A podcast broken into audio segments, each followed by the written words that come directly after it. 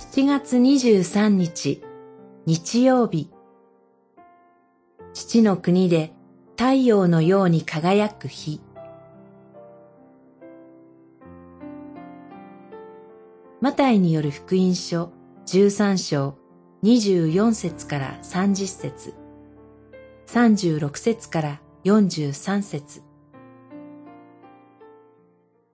その時、正しい人々はその父の国で太陽のように輝く。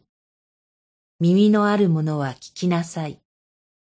十三章四十三節主イエスが神の国をこの地上に本当にもたらしてくれるなら、その支配はもっとはっきりと現れるべきではないか。そうでないなら、この世の人々と同じように生きる方が得策ではないか。このような問いは誰でも持ったことがあると思います。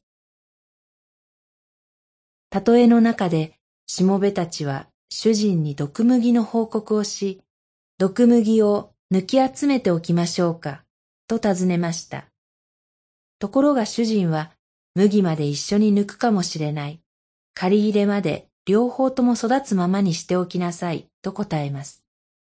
ここに神の国に善と悪が同居し続けるわけが述べられています。私たちはさっさと悪に裁きを下そうとしますが、神のように善悪を明確に判断できるほど賢くはありません。だから、両方とも育つままにしておきなさいと言われるのです。